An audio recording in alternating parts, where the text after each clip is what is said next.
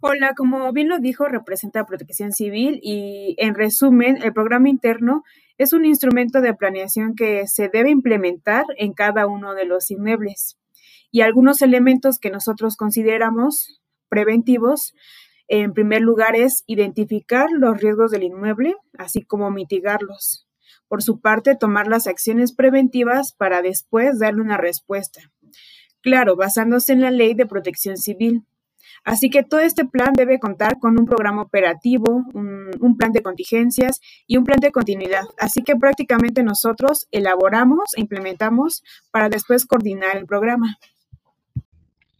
Ahora bien, para tener una idea más clara de cómo se lleva a cabo este programa, démosle la bienvenida a Adrián, quien es dueño y responsable del inmueble, quien nos hablará sobre las medidas de protección y seguridad que toman para prevenir o evitar los riesgos que se generan dentro del restaurante Flor Canela.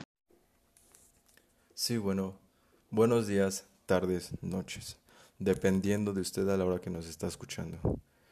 Mi función aquí es ser el coordinador de acciones de mantenimiento preventivo y correctivo de las instalaciones y equipo de seguridad del inmueble de nuestro restaurante Flor Canela. ¿Cuál es mi función? Bueno, prácticamente me encargo de coordinar las acciones de difusión y concientización de los trabajadores y demás personas en el inmueble.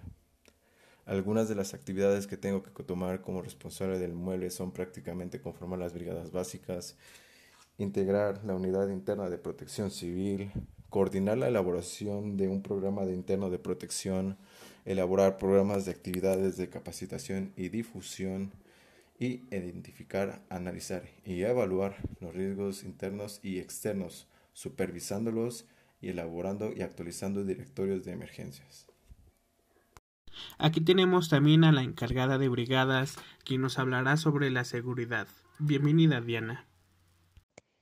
Hola, mi nombre es Diana y estoy a cargo de las brigadas dentro del inmueble de Flor Canela para asegurar en todo momento la seguridad del personal de la organización. Se realizan entrenamientos continuos, simulacros de manera periódica, lucha contra incendios, primeros auxilios, evacuación y rescate del personal y del inmueble.